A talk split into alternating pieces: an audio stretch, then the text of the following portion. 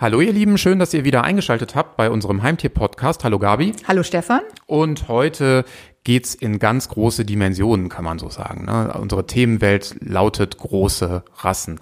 Ähm, ja, jetzt haben natürlich große, äh, große Tiere nicht nur ein großes Herz äh, oder äh, wie auch immer, große Dimensionen, sondern es gibt so viele unterschiedliche Dinge, an die man dann denken muss. Ähm, also nicht jeder ist, glaube ich, dafür gemacht, eine große Katze oder einen großen Hund zu beherbergen, weil einfach die Voraussetzungen dafür erstmal da sein müssen. Ne? Ja, genau. Also ich meine, die großen Rassen, äh, egal ob Hund oder Katze, sind natürlich zum einen faszinieren die uns natürlich irgendwo alle, diese imposante Erscheinung. Aber wie gesagt, was du gerade schon sagst, die brauchen eben auch das entsprechende Platzangebot. Und das muss einfach gewährleistet sein, äh, damit man den Tieren einfach auch da die artgerechte Haltung bieten kann.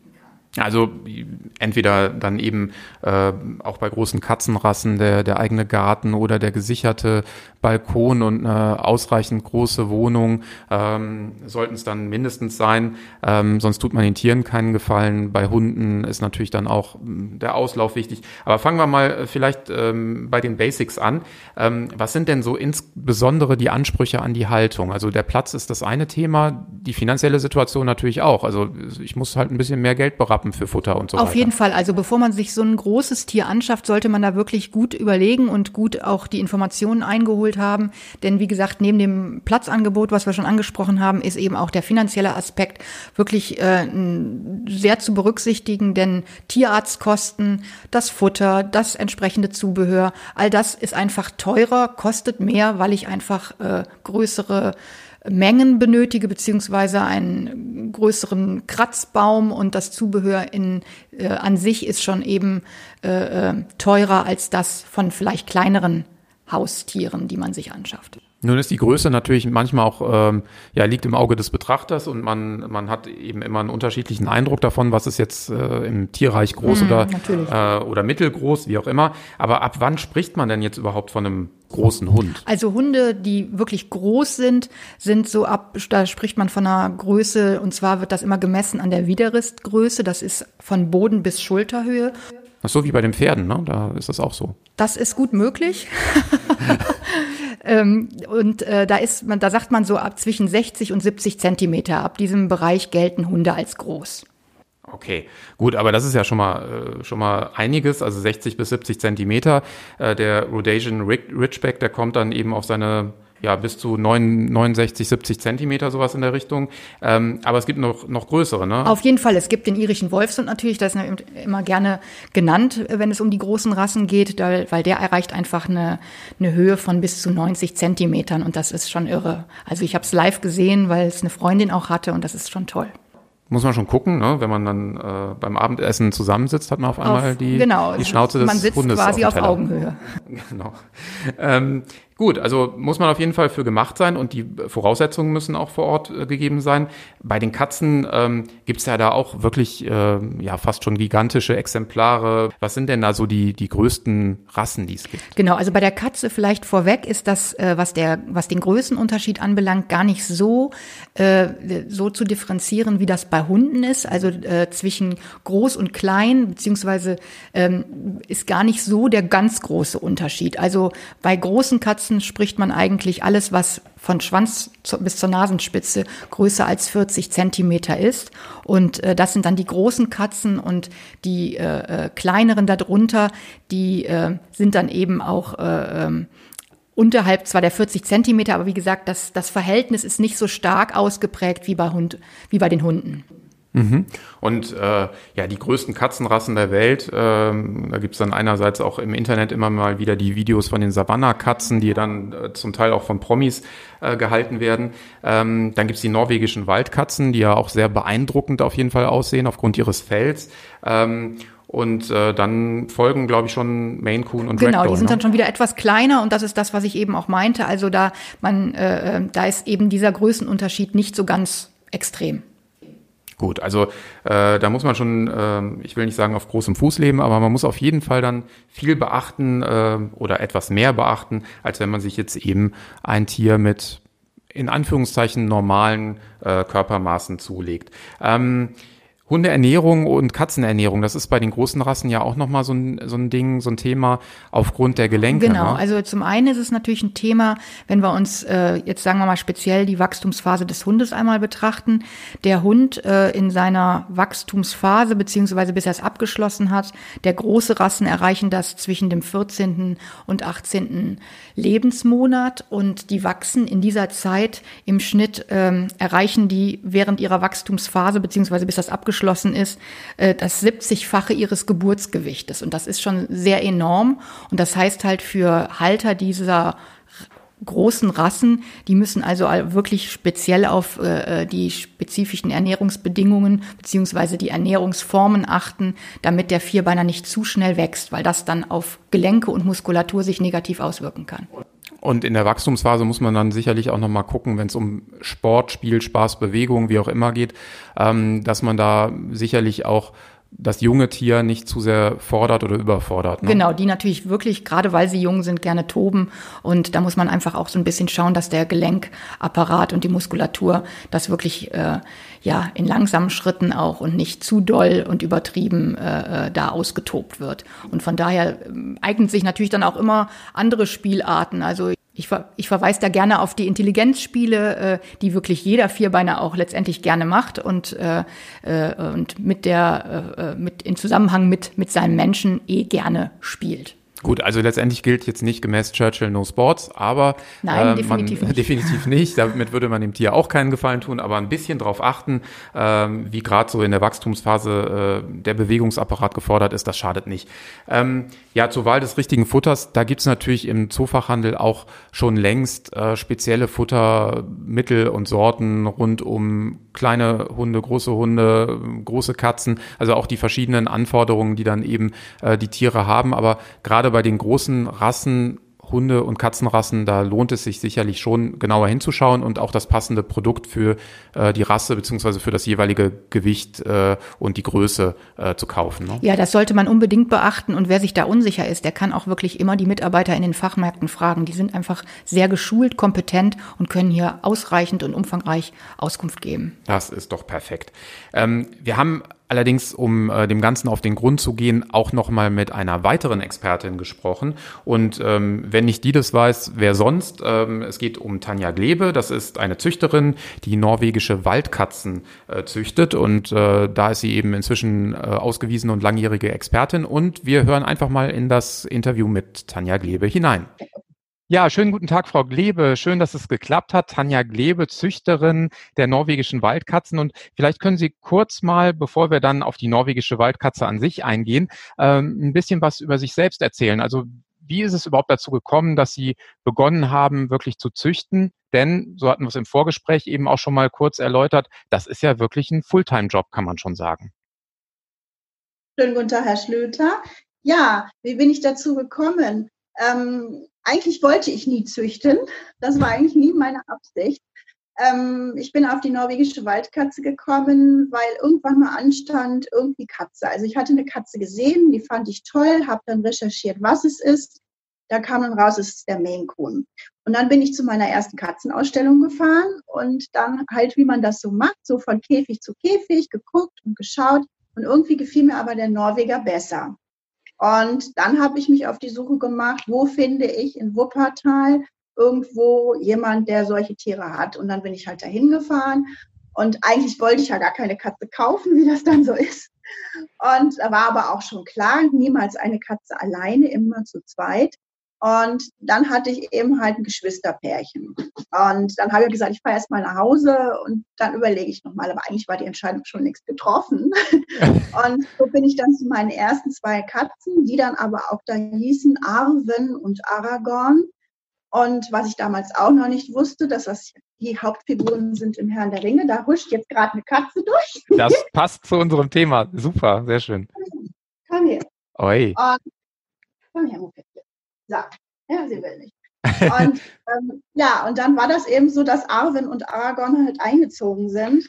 Und ähm, da muss ich sagen, das waren damals keine seriösen Züchter in diesem Sinne, so dass ich mich um die Papiere der Tiere, weil zu jedem Tier gehört ja ein Stammbaum, ein Impfausweis, darum habe selber kümmern müssen. Und dadurch habe ich die ersten Kontakte quasi zur Zucht geknüpft, aber noch nicht wirklich mit dem Gedanken, auch züchten zu wollen. Und, und wie lange ist das halt, jetzt her? Das ist jetzt 14 Jahre her. Ah ja. Und ähm, ja, und so hat das dann angefangen. Ich bin dann auch zu meiner ersten Katzenausstellung gefahren, weil ich dann Kontakt hatte zu der, nicht zu der Züchterin dieser Tiere, sondern wo die Elterntiere her waren. Und die hat dann gesagt, geh doch mal zu einer Ausstellung. Und dann bin ich zu meiner ersten Katzenausstellung gefahren.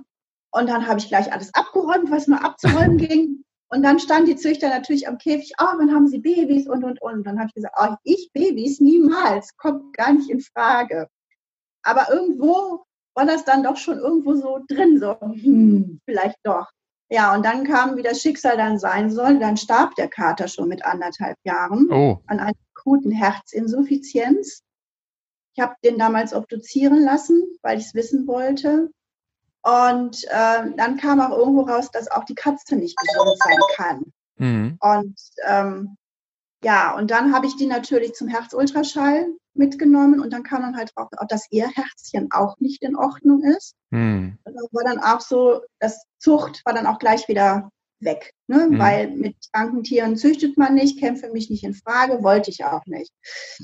Aber ich hatte immer noch Kontakt zu der Züchterin, wo die Tiere eben halt die Elterntiere her waren. Und die hat mich dann mal mitgenommen zu einer anderen Züchterin. So, und dann habe ich da wieder einen Kater gekauft, nachdem der Vater ja dann verstorben mhm. war. Und dann habe ich von ihr dann damals dann noch eine Katze dazu gekauft. So, und dann habe ich dann nach und nach, so, was mir dann gefallen hat, dann doch wieder Norweger gekauft und habe dann 2007 meinen ersten, beziehungsweise meine ersten zwei Würfe dann gemacht. Und macht man dann natürlich als Züchter nur in einem Verband seriös mit Papieren gemeldet. Ähm, die Würfe muss man ja anmelden. Dann wird auch kontrolliert, ob das stimmt mit den Eltern, ob das farblich zusammenpasst. Und dann hat man eben halt auch Papiere für diese Tiere. Ja, und so hat das halt 2007 dann irgendwann angefangen, das Ganze. Ist jetzt inzwischen auch schon eine längere das, Zeit. Ja, und mittlerweile ist man halt so lange dabei, macht das so lange, hat so viel erlebt. Ähm, ja, da steckt man drin, die Tiere sind mehr geworden. Ähm, eben halt auch, weil mittlerweile viele Kastraten hier bei mir im Rudel leben, äh, die ich dann entweder nicht mehr abgebe, weil sie vielleicht auch nicht mehr gesund sind. Und ja, und so wächst dann eben halt so ein Rudel. Ja. ja.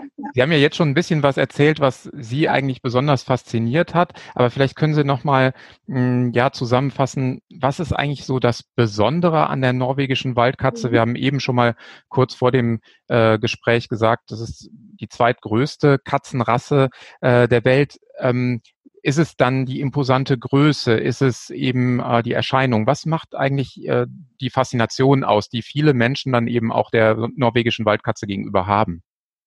Ja, gern. Also zum einen ist der Norweger, wie gesagt, sehr groß. Er ist sehr imposant. Ähm, dann macht es aber auch sein Charakter. Also er ist sehr, sehr, sehr menschbezogen.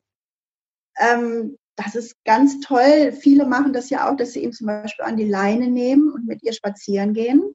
Das kann man auch nicht mit jeder Katze halt machen.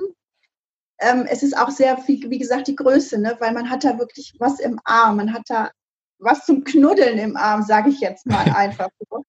Ähm, und es ist alter Charakter, ne? dieses wahnsinnige, freundliche, neugierige Wesen dieser Tiere. Und ähm, auch für Kinder ganz toll, ähm, ne? die können den auch mal ins Fell greifen, ohne dass die gleich kratzen, schlagen oder beißen. Und das macht sie einfach aus, auch wenn sie jetzt, weiß ich nicht, medizinisch versorgt werden müsste. Ähm, die nimmt einem das nicht übel. Ja, das ist schon mal gut. Also auch wenn es die Spritze gibt bei der Impfung, das ist kein Problem ja, dann. Nein, überhaupt nicht. Ja. Also, also, meine sind zum Beispiel ganz brav. Ne? Der Tier, meine Tierärztin freut sich immer, wenn ich komme, weil dann hat sie endlich meine Katze, wo sie keine Bärenhandschuhe anziehen muss, sondern kann sie auf den Tisch setzen und kann machen, selbst das Blut abnehmen ohne Probleme. Ja, ja, und super. Und letztendlich, Sie haben auch schon gesagt, letztendlich ist dann die norwegische Waldkatze eben wirklich auch ähm, ja sehr gesellig, auch auch Kindern ja. gegenüber. Was ja. muss ich denn ansonsten beachten, äh, wenn ich dann mir verschiedene Katzenrassen auch mal vor Augen geführt habe und ich mich dafür entschieden habe, schon mehr oder weniger mhm. zumindest, mhm. was sollte mhm. ich mitbringen? Auch vielleicht von den Voraussetzungen zu Hause her, welches Umfeld ist da besonders geeignet und wie mache ich das Umfeld auch entsprechend bereit für eine norwegische Waldkatze? Also da der Norweger ja locker zwei Meter aus den Hinterbeinen springen kann, ist es immer, ist es immer ganz gut, einen vernünftigen, gescheiten Kratzbaum zu haben. Ne, damit einfach die Möbel ganz bleiben und er auch wirklich sich in voller Größe dranhängen kann an den Kratzbaum zum Krallenschärfen. Ähm, dadurch, dass er sehr gesellig ist, niemals Einzelkatze, immer Zweitkatze, immer zu zweit. Und ähm, ja, gut, wenn die klein sind, spielen die gerne. Also viel Spielzeug muss her, wenn die älter sind, halt nicht mehr. Ähm, gut, äh, ein, sagen wir mal, ein vernetzter Balkon ist natürlich toll, wenn es den gibt. Man kann sie aber auch, habe ich schon erzählt, an die Leine gewöhnen. Mit, wenn sie klein sind, direkt ans Geschirr. Kann man durchaus machen, ist kein Problem. Ja, und was ich halt wichtig finde, ist halt niemals alleine. Das kann ich nicht oft genug sagen, weil ganz viele immer anfragen, ja, eine, wo ich immer sagen muss, nein, Ne? Und dann heißt es immer, ja, aber die Katze lebt doch alleine. Nein, die Katze lebt nicht alleine. Die Katze ist ein Einzeljäger, aber sie ist ein sehr soziales Wesen und lebt im Rudel. Also das ist schon mal wichtig. Ähm, würden Sie sagen, es gibt, wenn man jetzt sagt, ich entscheide mich dann für, für ein Pärchen, ähm, gibt es da bestimmte Mindestvoraussetzungen, weil es bringt sicherlich nichts, wenn ich in einer kleinen Single Einzimmerwohnung wohne und äh, keinen Balkon habe und dann sage, jetzt will ich auch noch zwei norwegische Waldkatzen hier haben. Also bestimmte Voraussetzungen sollte man doch dann sicher schon mitbringen, dass man eine bestimmte Größe der Wohnung oder des Hauses hat. Naja, also sagen wir mal, zehn Quadratmeter für zwei Norweger wäre schon arg, arg. Ne? So, und das würde ich bestimmt, da würde ich sagen, nee, also das funktioniert nicht. Ähm, ich kann aber jetzt gar nicht sagen, wie groß die Wohnung sein soll, weil es kommt ja darauf an, wie kann ich die Tiere beschäftigen.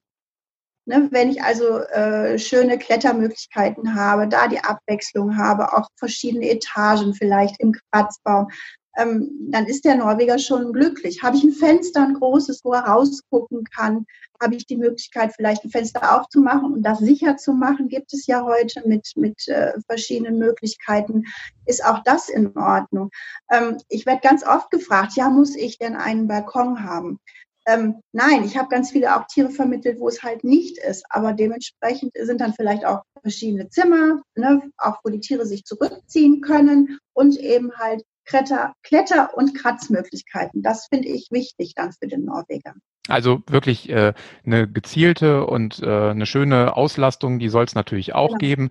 Gerade am Anfang muss ich mich sicherlich auch spieltechnisch noch ein bisschen mehr beschäftigen, ja. aber letztendlich beschäftigen ja. sich die beiden natürlich dann auch äh, mit ihren Spielsachen auch so schon mal, ne? Und äh, pfeffern ja, mit, vor allen Dingen miteinander dann, ne? Ja. Und das ist eben halt dieser soziale Kontakt, dieses gegenseitige Putzen, ähm, sich, sich jagen ne? und äh, Kräfte messen, das ist eben halt das, was die brauchen, dann auch zu zweit. Ja, ähm, Sie haben eben auch schon äh, viel darüber erzählt, über Ihre eigenen Erfahrungen als Züchterin. Sie haben aber auch jetzt am Rande mal erwähnt, ähm, dass, wenn ich dann die Tiere vermittle.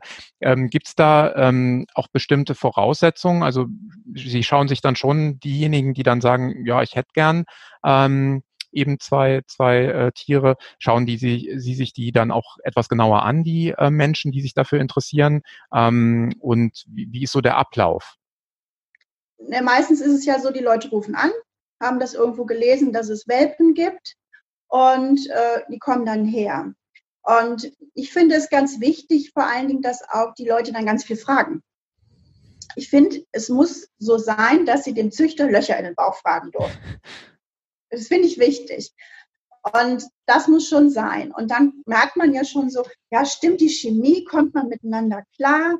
Ähm, dann die Leute erzählen dann auch, wie sie wohnen und äh, vielleicht ist ja auch schon eine Katze da oder ist ne, einer verstorben, da soll wieder jemand zu oder es sind halt doch wo ganz neu zwei einziehen.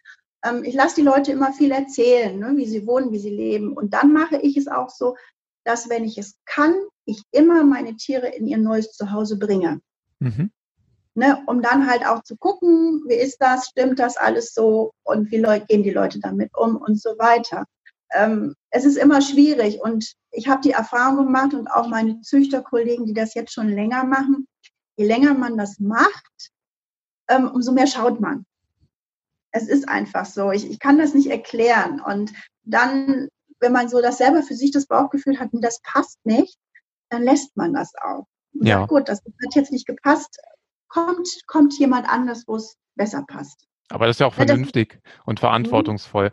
Ähm, aber letztendlich, äh, ich habe eben äh, auch mal so ein bisschen gegoogelt und äh, wenn man ihren Namen googelt, dann kommt man ja sehr schnell auch auf ihre Seite und da haben sie ja regelmäßig auch ähm, Neuigkeiten, also auch sobald ein neuer Wurf da ist, dann mhm. können Interessentinnen, Interessenten auf sie zukommen und dann sagen, ja, könnte ich mir vorstellen. Ja, genau, genau. Ja, sehr gut. Also es geht erstmal viel über Telefon, ne? man spricht ein bisschen mhm. miteinander oder ich kriege eine E-Mail, Interesse, dann sage ich, ja, rufen Sie mich, weil E-Mail schreiben, ne? Stimme hören, sprechen, da kann man viel mehr erfahren. So. Und dann kann man sagen, so, wenn das passt und wenn Sie Lust haben, Zeit haben, ich habe gerade Würfe, kommen Sie vorbei, gucken Sie sich das an. Gefällt Ihnen das? Passt Ihnen das, so wie die Tiere aufwachsen? Ne, so mein Umfeld, wie die Tiere leben, wie ich damit umgehe. Und dann sieht man halt weiter. Sehr gut. Und wenn die Chemie stimmt zwischen sowohl Ihnen als auch den neuen Besitzerinnen, aber auch in Bezug ja. auf natürlich die, die Tiere, die dann äh, ja zu vermitteln sind oder die es dann eben, die in eine neue Familie kommen, dann, dann steht dem nichts im Wege. Gibt es vielleicht abschließend noch Ihrerseits äh, ein paar Tipps, wenn ich dann mich schon für eine so große Rasse entscheide, ähm, muss ich abgesehen jetzt von, von den Kratzbäumen, die entsprechend dimensioniert sein müssen und vom Spielzeug, muss ich sonst vielleicht irgendwas beachten? Weil ich denke, gerade so Fellpflege ist natürlich auch ein wichtiges Thema. Ne? Ah ja, eigentlich ist der Norweger mit der Fellpflege gar nicht so heikel. Hm. Ähm, zum Fellwechsel, Sommer, Winter, Winter, Sommer, da hat er natürlich besonders und da tut man ihm auch Gutes, wenn man ihn kämmt, weil so viel Haare raus äh, selber putzen kann er gar nicht, die dann rauskommen. Ähm, da ist schon eine Hilfe, wenn man dann kämmt.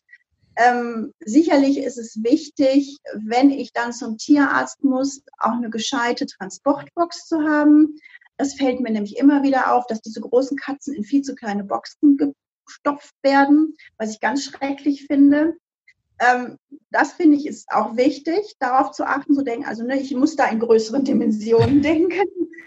Ähm, Futter ist, finde ich, auch wichtig, dass man eine ausgewogene Ernährung äh, macht. Äh, ich muss sagen, ich als Züchter, ich fütter querbeet. Ich, ich sage mal so locker von McDonalds bis ganz qualitativ hochwertig ist alles drin. Kann man alles machen. Man muss eben halt nur diese, dieses Verhältnis immer beibehalten. Ja. Und wer dann lieber gerne roh füttert, kann auch das gerne tun. Ähm, aber es sollte schon vernünftiges Futter sein, weil es ist einmal für, für das ganze Tier, für das ganze Immunsystem, für, den, für das ganze Fell und vor allen Dingen für das ganze Leben halt ganz wichtig. Ja, Wunderbar. Das ist auch ein schönes Schlusswort. Frau Glebe, herzlichen Dank. Äh, wenn ähm, jetzt unsere Zuhörerinnen, Zuschauerinnen noch Interesse haben, können die ähm, Sie wo im Internet erreichen? Vielleicht können Sie noch kurz Ihre Website nennen. Ja, das ist ja ein bisschen kompliziert. Das ist www.kerin-ambots-nfo.de oder Sie gehen einfach über meinen Namen. Ich denke mir, das ist einfacher.